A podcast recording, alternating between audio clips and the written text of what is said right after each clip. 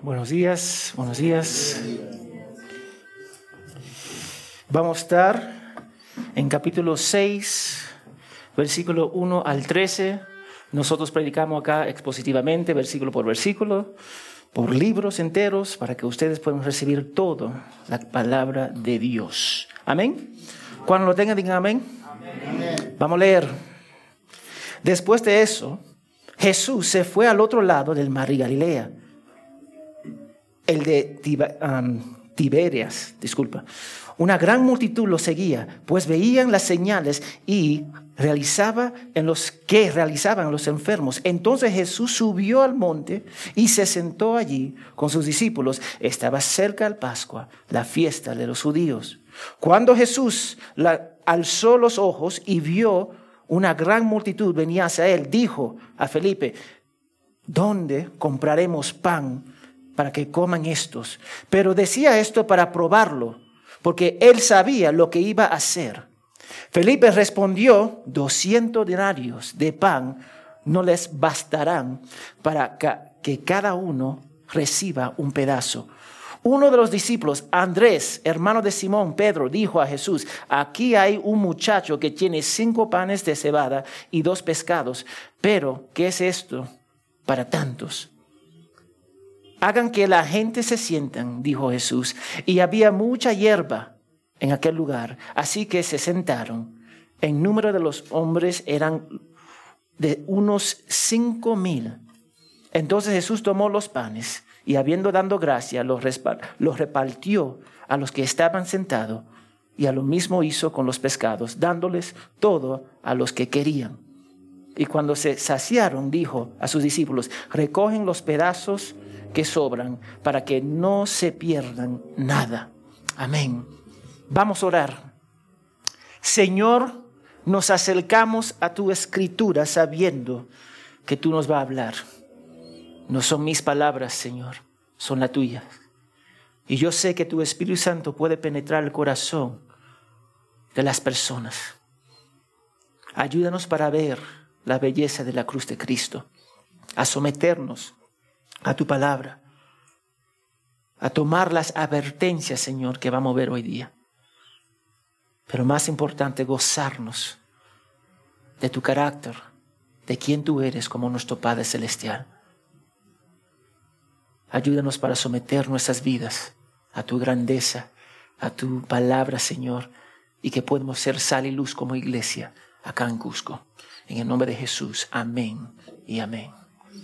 Hermanos, vamos a comenzar el capítulo 6 de Juan. Este capítulo tiene 71 versículos, es larguísimo.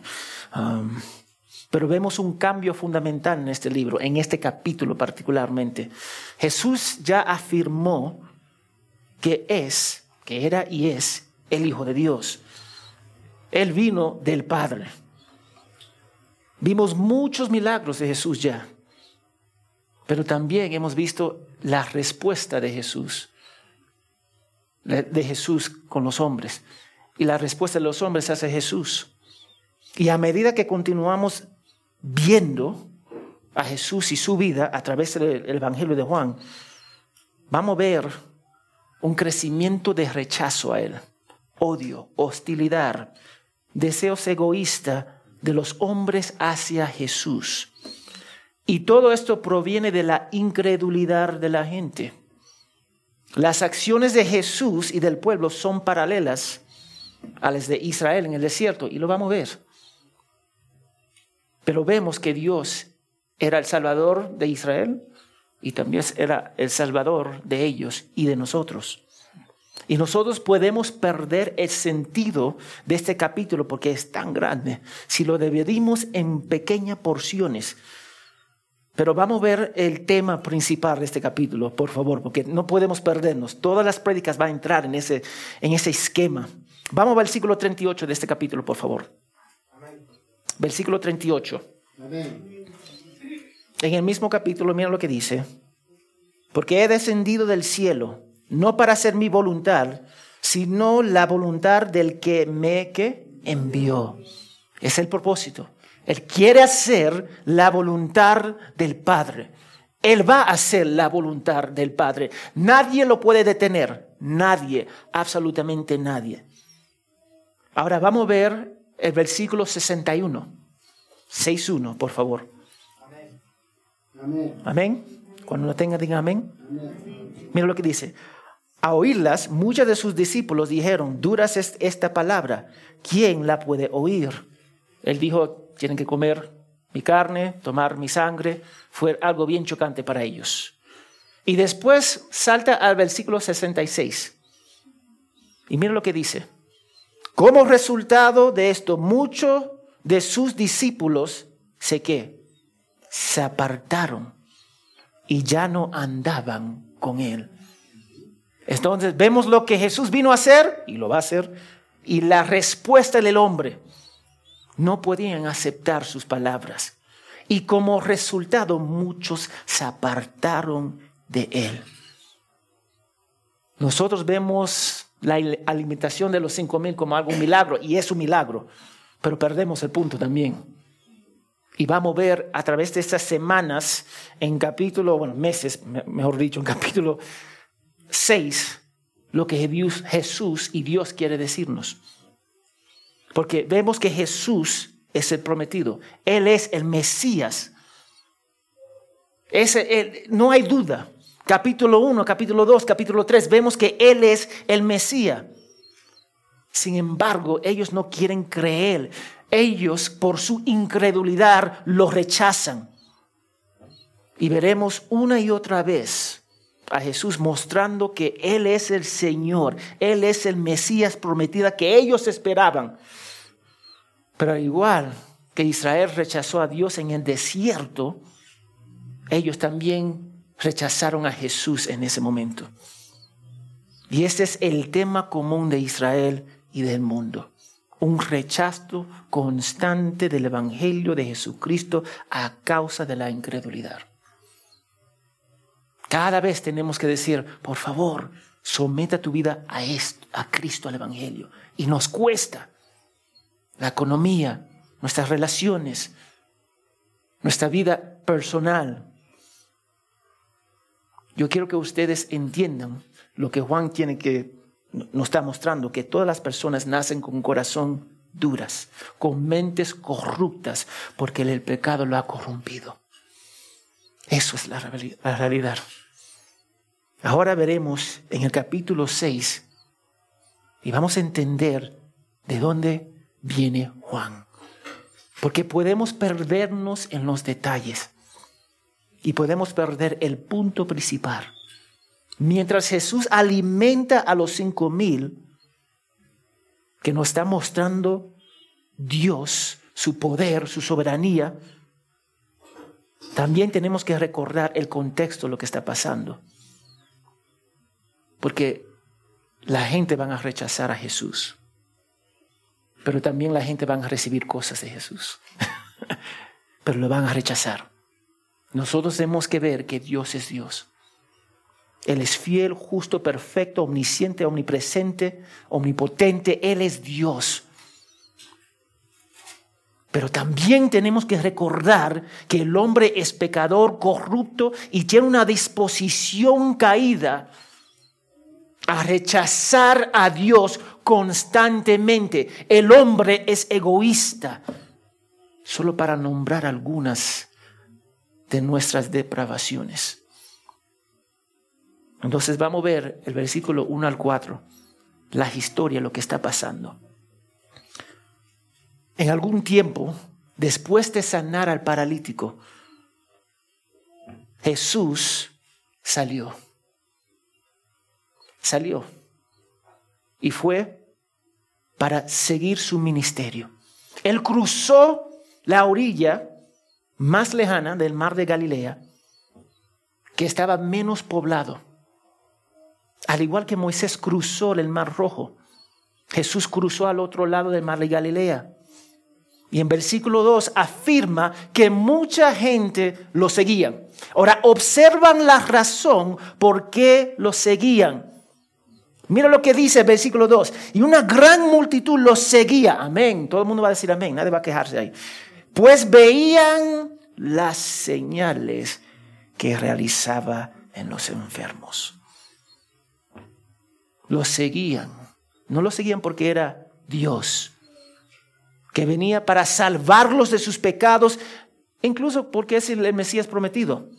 Seguían a Jesús por las señales que realizaba con los enfermos. Buscaban a Jesús por sus milagros, lo que podía hacer y darles. Es igual que hoy en día, ¿sí o no? La gente sabe que una persona tiene dinero y empieza a seguir a esas personas. Siguen esas personas. Y cuando las personas que nacen, bueno, le dan una gran cantidad de, dinero de un día al, al, otro, normalmente esas personas quedan quebrantados. Porque cuando las personas se vuelven ricos de, día, de un día al otro, ahí vienen todos los familiares, todos los amigos, el quinto primo va saliendo y le va preguntando, por favor, ayúdame. Y tú, por amor, por ser bueno, sí, toma. Y finalmente queda en la quiebra de nuevo. Esas personas siguieron a Jesús porque querían aprovecharse de Él. Querían aprovecharse totalmente por lo que Él ofrecía pero no por lo que quién eras. Así que lo siguieron en el barco a lo largo de la costa como tiburones en el mar cuando huelen sangre. Querían algo de él y lo seguían. Tú puedes poner una gota de sangre en el mar y el tiburón, medio kilómetro, lo encuentra y viene. Jesús cruza el mar y los tiburones están ahí, mirando, acercándose. Y déjame decirte, no todos eran tiburones, habían discípulos también, pero la mayoría eran tiburones. y en versículo 3 subió al monte, al igual que Moisés subió, y se sentó con sus discípulos probablemente para enseñarles para descansar. Y ahora en versículo 4 tenemos una pieza final para establecer la escena. Mira lo que dice el versículo 4. Estaba cerca la Pascua, la fiesta de los judíos. Nosotros leemos eso y lo pasamos por alto. Pero eso significa que había mucha gente que estaban viajando a ir a celebrar la Pascua. Ya la fama de Jesús estaba aumentando día tras día. La Pascua era para recordar lo que Dios hizo para liberar a Israel del pueblo de la esclavitud de Egipto. El pueblo esperaba un Mesías, un profeta, mejor dicho, como Moisés, para liberarlos del dominio romano y para proveerlo, para proveerles pan, como Moisés hizo con sus antepasados. Esperaban que las cosas sucedieran de la misma manera. Y nosotros hacemos lo mismo. Nosotros queremos que nuestra vida sea como Éxodo, sea como Génesis, pero cuando sale como Jeremías y Job, nos molestamos. Job no era, la, la vida de Job no era fácil. Jeremías no era fácil. Nos quejamos. Porque nosotros queremos milagro tras milagro, tras milagro, tras milagro, tras milagro, pero no queremos disciplina, disciplina, disciplina, crecimiento. No lo queremos. No queremos la santificación, no queremos esas cosas. Entonces Él está al punto de alimentar una gran multitud. Y mira lo que dice el versículo 5. Cuando Jesús alzó los ojos y vio una gran multitud venía hacia Él, dijo a Felipe, interesante solamente a Felipe, ¿dónde compraremos pan para que coman estos? Mientras estaba sentado, miró, miró y dijo, ¿dónde vamos a comprar pan para todos estos? Personas Hmm, interesante. Dame decirte algo. Para llegar, ellos, esas personas caminaban un promedio siete, ocho horas para llegar al otro lado, al otro extremo. En bote era mm, dos a cuatro horas dependiendo del viento. Entonces, y para recoger todo el mar era como 13 a 15 horas. Y algunos caminaban caminaban y en el barco dos o tres horas para llegar y para estar con Cristo. Había cinco mil hombres y eso no incluía las mujeres y los niños. Entonces Jesús le hizo una pregunta a Felipe. Recuerda, todo lo que Jesús dijo y hace tiene un propósito divino. Él no habla de que simplemente para hablar. Nosotros hacemos eso. Cuando nos ponemos nerviosos, ¿qué hacemos? Hablamos, hablamos, hablamos, hablamos, porque no, no nos gusta el silencio. Entonces queremos llenar el silencio con palabras. Y eso es justo. No, eso es lo que nosotros hacemos. Entonces Jesús, todas sus palabras eran totalmente medidas y totalmente para la gloria de Dios. Ahora, Felipe era de Bethsaida, que estaba cerca a donde Jesús realizó este milagro de alimentar cinco mil hombres. Él conocía el área. Él sabía lo que estaba disponible y lo que no estaba disponible. Y Jesús le preguntó, ¿dónde vamos a sacar pan para esta gran multitud? Ahora vamos a ver la, la, paralela con Moisés. Vamos a números 11.13, por favor. Eso es después de Levíticos. Números 11.13. El contexto es que el pueblo estaba murmurando ante el Señor porque querían comer carne. Yo entiendo eso. Entonces, miren lo que dice la palabra de Dios. ¿Lo tienen? Moisés hablando con Jehová. Números 11, 13. ¿De dónde he de conseguir carne para dar a todo este pueblo? ¿Moisés sabía? No. Porque claman a mí diciendo, darnos carne para que comamos. Moisés no sabía a dónde iba a conseguir la carne porque él no era Dios. Jesús sabía exactamente de dónde iba a conseguir el pan porque él es Dios. Mira lo que dice el versículo 6. Pero decía esto para probarlo porque él sabía, vamos a regresar, versículo 6, él sabía lo que iba a hacer. Lo sabía. Eso es lo que dice el versículo 6. Jesús hizo una pregunta para probarlo. Dame decir la vez. Nosotros no, no, no gustamos eso, es, esa idea, pero Jesús le hizo una pregunta para probarlo. Las pruebas pueden ser positivas o negativas en la Biblia. Vamos a Juan 8:6. Eso es una, una muestra de una prueba negativa. Los líderes cuestionaban a Jesús sobre las cosas de la ley. Y mira lo que dice 8.6. Decían esto poniendo a prueba a Jesús para tener, para tener de qué acusarlo. Ellos pusieron a Jesús a prueba para acusarlo. Ahora la prueba puede ser positivo, como vemos acá. Y vamos a ver en Deuteronomio 8.2. Nos recuerda que hay pruebas positivas. Porque nosotros pensamos en pruebas y pensamos que todos son negativas. Deuteronomio 8.2, ¿lo tienes? Amén. Y te recordarás de todo el camino por donde el Señor tu Dios te ha traído por el desierto durante estos 40 años para humillarte, probándote a fin de saber lo que había en tu corazón si guardarías o no sus mandamientos. Dios nos prueba. Jesús estaba probando la fe de Felipe y luego lo iba a confirmar con, el milagro. No solamente lo probó, sino lo llevó a su persona. Ahora, entiende esto acá. Contrario a lo que nosotros creemos, Dios tiene todo el derecho para probarnos. Él tiene todo el derecho para probarlos. Él nunca nos va a tentar a pecar, como dice Santiago, pero es bíblico que Dios nos pruebe. No se sorprenda que, la, que pasamos por pruebas, porque ellas revelan el corazón, el carácter y nos lleva a una relación más profunda con Dios en Cristo. Dios puso a prueba la paciencia de Job. Dime cuánto de ustedes pueden soportar lo que Job soportó.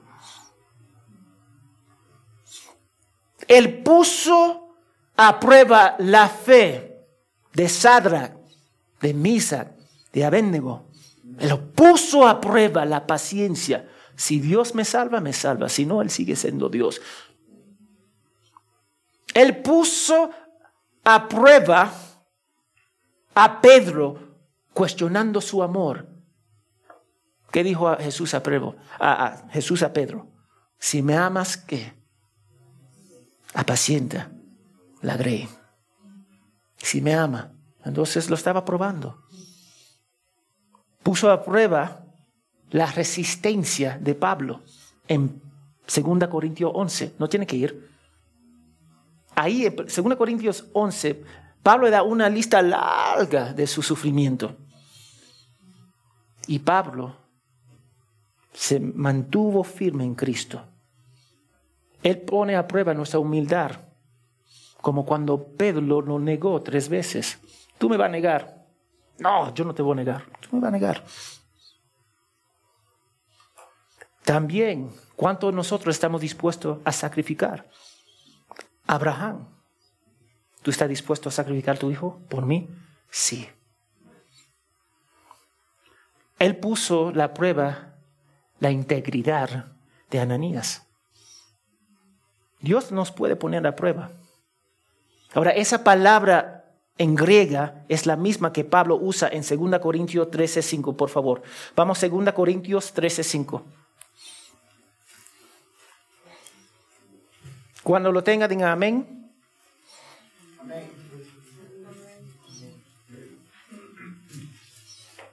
Dice la palabra 2 Corintios 13:5, pónganse a prueba, ahí está, para ver si están en la fe. Examínase a sí mismo o no se reconocen a ustedes mismos de que Jesucristo está en ustedes, a menos que la verdad no pasan la prueba. Él puso a prueba, es la misma palabra, prueba. Romanos 3. Romanos, disculpa, 5, 3, 5. Romanos 5, 3, 5. Cuando tenga, diga amén.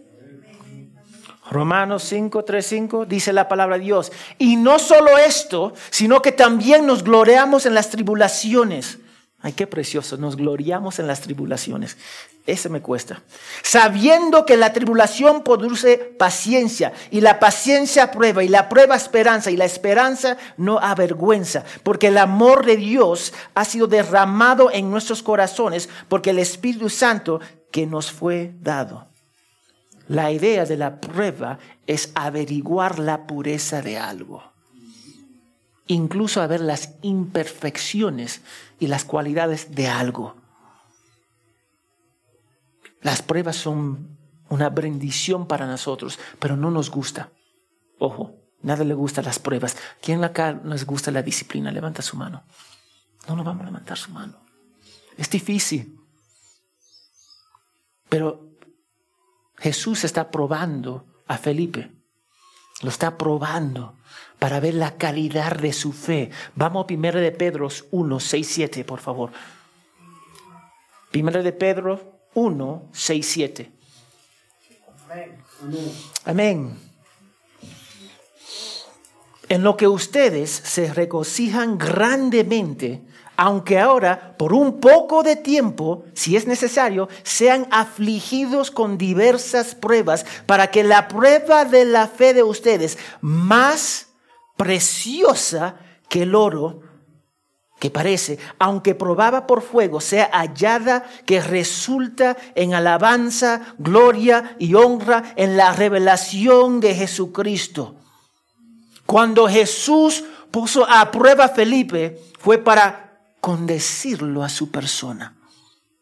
Y mira la respuesta de Felipe en versículo 7. Vamos a regresar a Juan 6, versículo 7, mira lo que dice, Felipe les respondió, 200 denarios de pan no les bastarán para que cada uno recibirá un pedazo. Ponga esto en contexto. Un denario era el salario de un día. Entonces tú trabajabas, te daba un denario. Él estaba diciendo que más que el salario de medio año no era suficiente para alimentar todas esas personas con un poquito de pan.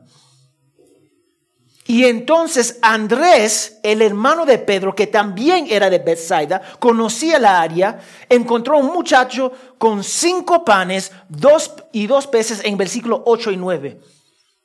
Y ahora mira la falta de fe de Andrés y cómo lo declaró como una pregunta. Él dice, ¿qué es esto para tantos? Él tenía razón. Piensa, vamos a pensar, ¿tú sabes cuántas personas había? Ellos dicen había un promedio de 10 a 20 mil personas. Eso es el promedio. Porque 5 mil hombres, no incluyendo mujeres y niños. Y sabíamos que había niños, porque ¿quién tenía el pan y los peces? Era un niño. Entonces, imagínate, hay 10, 15, 20 mil personas y hay una botella de agua y todo el mundo tiene sed. ¿Bastaría esa botella de agua para 10 a 15 mil personas? No, no. Es más, están dispuestos a matarte por esa botella de agua si todo el mundo tiene sed. Entonces hay un niño con cinco panes y dos peces. Pero ellos no sabían lo que no sabía Tomás, que no sabía Andrés y todos los discípulos y Felipe, no sabían que Jesús es Dios. Él es soberano. Él es todopoderoso. Él puede hacer lo que quiera hacer. Incluso los discípulos de Jesús, como la mayoría de nosotros, carecían la fe. ¿Sí o no? No creemos que Dios puede hacer lo que nosotros no pensamos que puede hacer. Lo que nosotros no podemos concebir, ahí limitamos a Dios. Pensamos que Dios ya no puede sanar a las personas porque no existen los milagros. Eso lo que muchos dicen eso. Dios no puede sanar. Dios puede sanar si Él quiere sanar. Lo que vemos hoy día en muchas iglesias es una tontería. Pero si Dios quiere sanar a través de la oración para su gloria, para su honra, ¿quién, quién somos nosotros para decir no? Así es. Pensamos que Dios hace que nosotros hace lo que nosotros queremos hacer según nuestras limitaciones. Eso es lo que nosotros pensamos. Si Dios quiere hablar a través de un burro, Él lo va a hacer.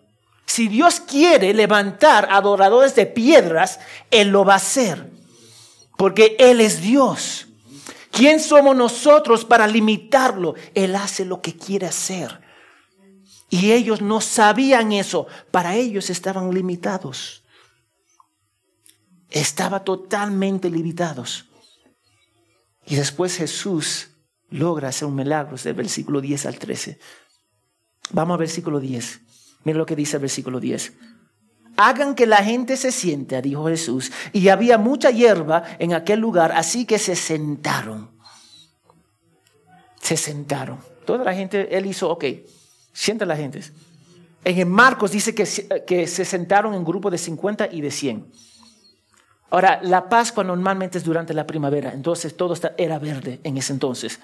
Entonces ellos se sentaron en grupos y eran algo precioso, no sabían lo que iba a pasar. Ah, también había niños y mujeres.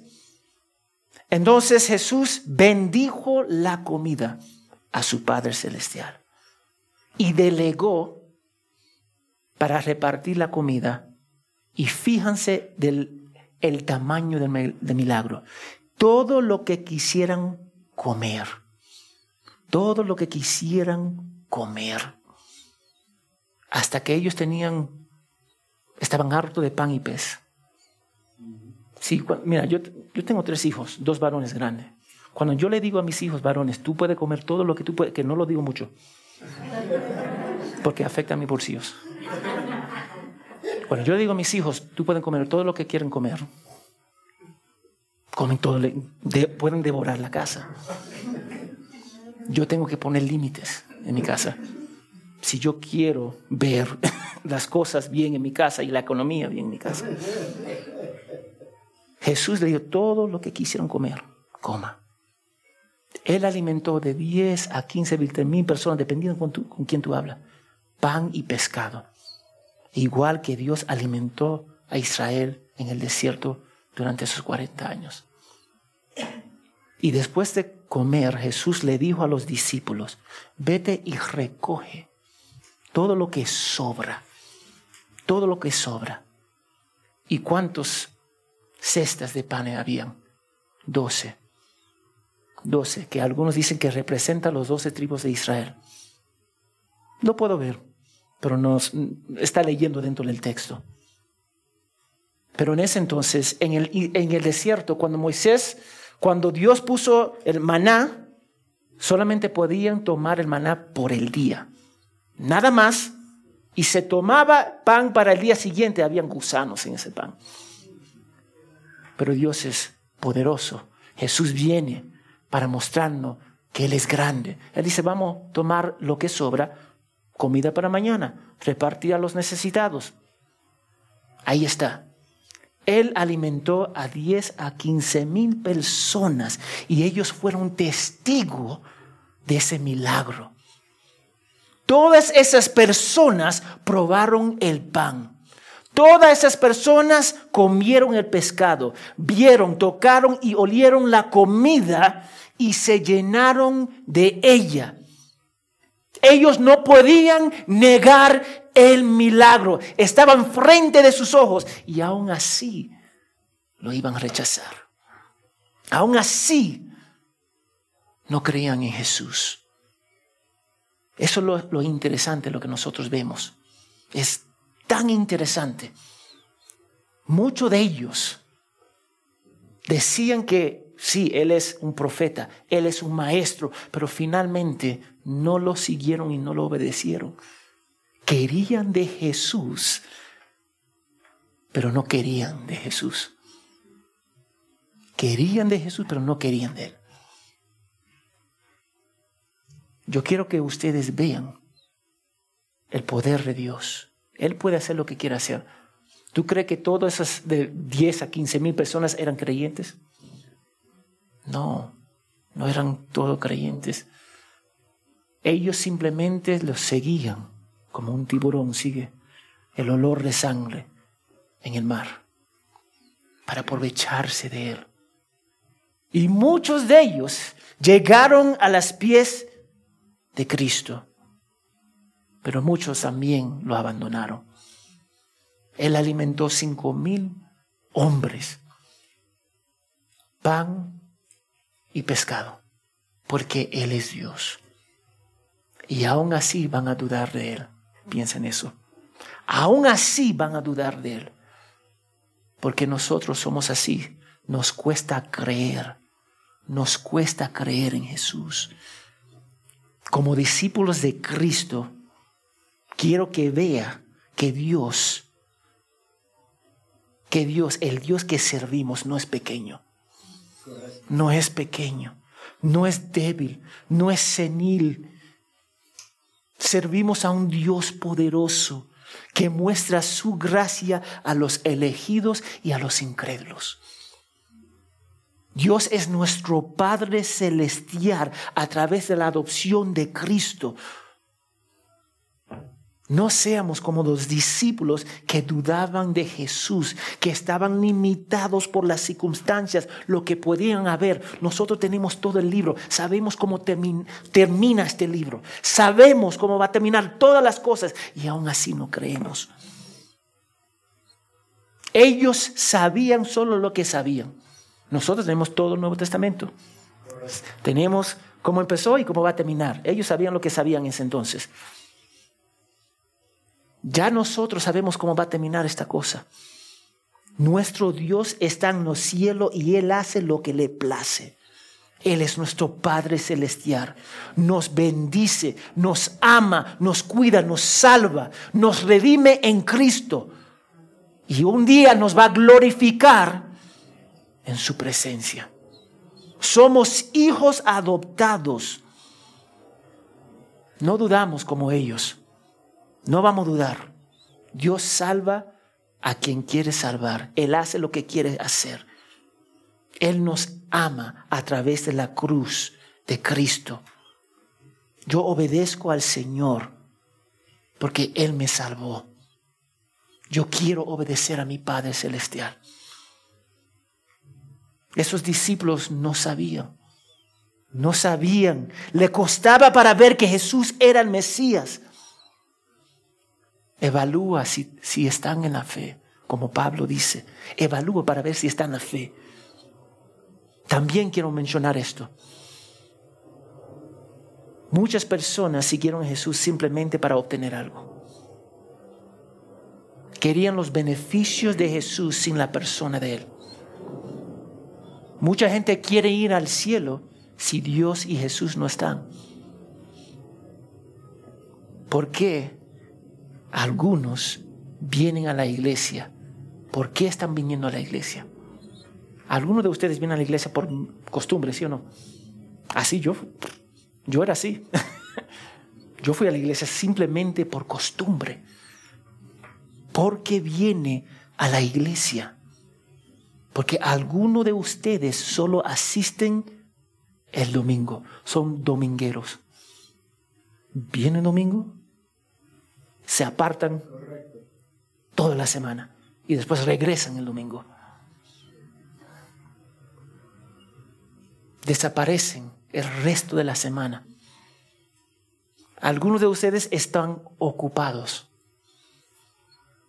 que no tienen tiempo para la iglesia, los hermanos y mucho menos Dios. ¿Ha hablado con personas así? ¿Por qué no vienes a la iglesia? Estaba ocupado. Dios no está ocupado para bendecirte. Dios no está ocupado para darte el aire que tú respiras.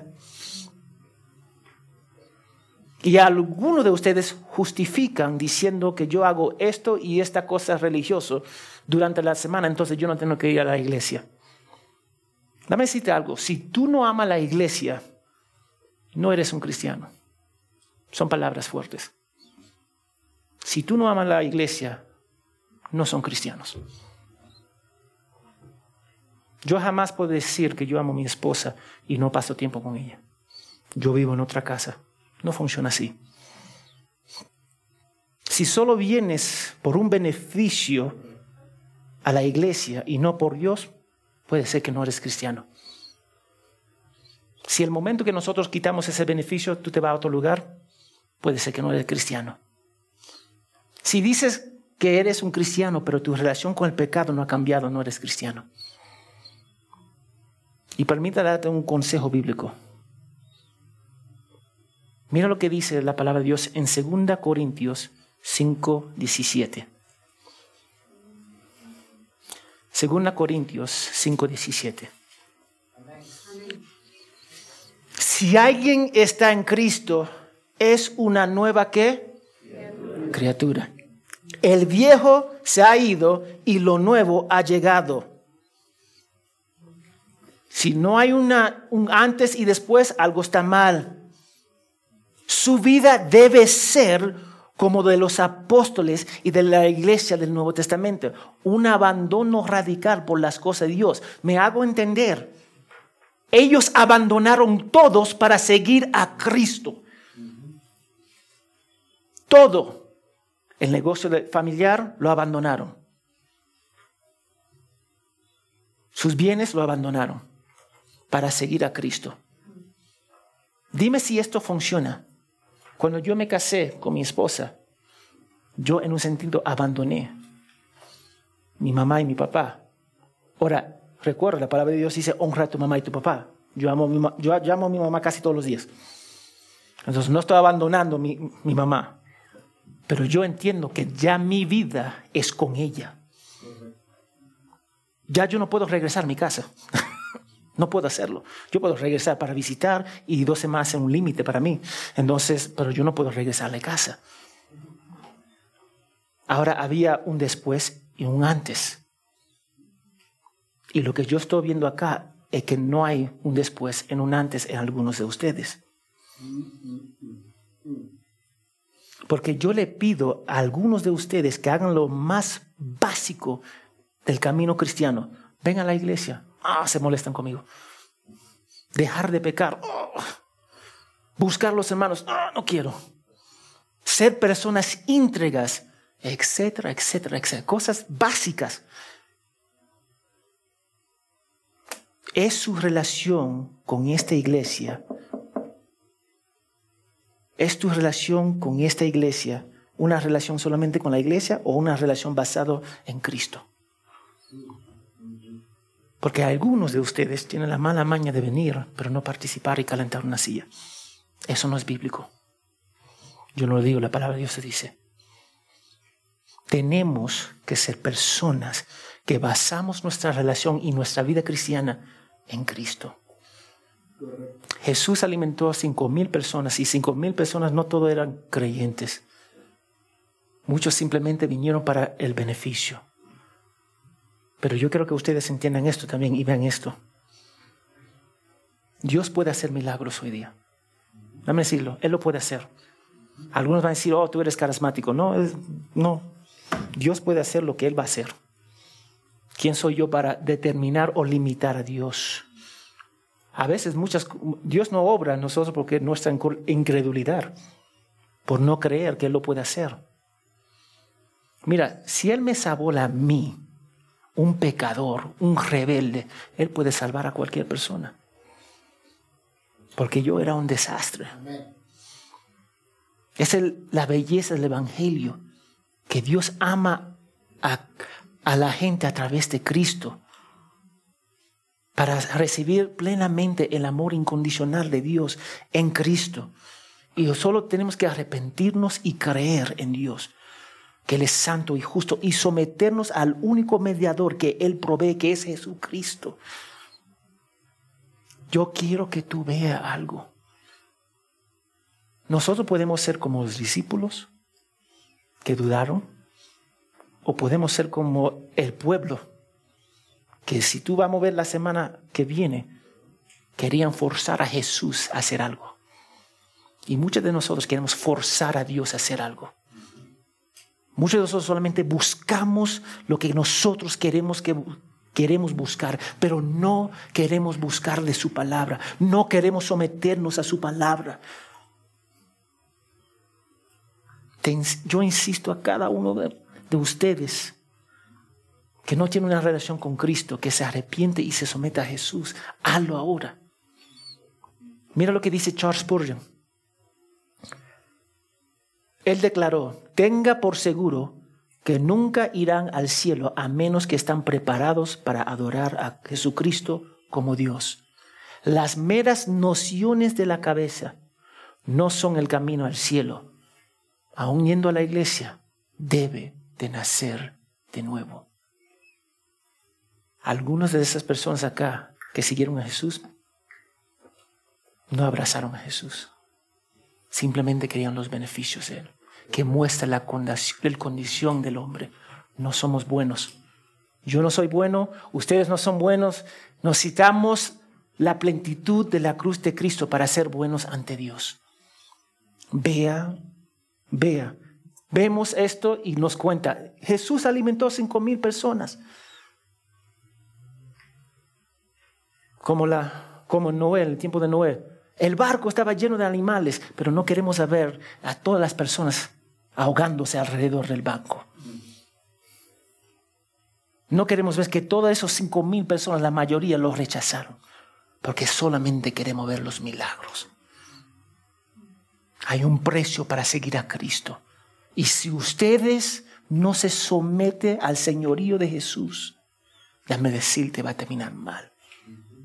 Igual cuando Dios cerró la puerta del barco con Noé, no había otra entrada. Murieron todas esas personas. Esas personas que eran como tiburones buscando a, Jesús, pero no lo abrazaron. ¿Tú sabes cómo murieron? Condenados. Si no se somete al señorío de Jesús, tú vas también terminar condenado. Vamos a orar. Señor, gracias por tu fidelidad. Gracias por mostrarnos que tú eres digno de toda la gloria y toda la honra. Perdónanos, Señor, por ser como los discípulos, dudando de tu, de tu poder. Y algunos de nosotros, como los incrédulos, simplemente aprovechándonos de ti. Pero un día, Señor, cada persona va a rendir cuenta. Un día, cada nosotros vamos a estar enfrente del trono. Que nosotros podemos apreciar la cruz de Cristo. Que podemos amarlo con todo nuestro ser, Señor. Y rendir nuestras vidas a ti, Señor, a través de la obediencia. Gracias, Padre. En el nombre de Jesús. Amén y amén.